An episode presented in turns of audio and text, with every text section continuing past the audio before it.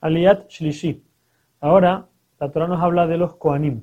La Torah dice que los Koanim no reciben parte ni en la tierra de Israel, ni tampoco parte del botín de guerra. Cuando salían a la guerra y traían el botín, los Koanim no recibían nada de esto. ¿Por qué dice acá Los Koanim son mi herencia, ellos me, ellos me reciben de mí directo.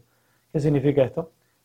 Cualquier persona del pueblo, aparte de los Koanim, primero que todo cuando, cuando degollaban un animal para comerlo, no un corbán, animal normal que quieren comer, había que darle al Cohen el brazo, que es de la parte de una de las piernas, las piernas delanteras, la parte de arriba del, brazo, había que darse al Cohen, junto con la quijada, que es la mandíbula, con la, lengua incluida, y el estómago del animal había que dárselo al Cohen. Esto era parte de los regalos que se le daba a los Kohanim.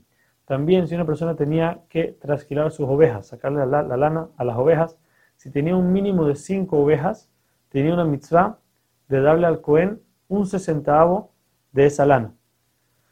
Y por último, la terumá, que es del producto de la tierra, hay que darle también al Cohen. La Torah no dijo cuál, cuánta cantidad hay que dar, pero los hajamim, los rabinos dijeron que el que es avaro da uno de 40 es lo mínimo, el que es generoso uno de 60 es lo máximo, y lo normal es uno de 50, o sea, el 2% de la producción de la tierra.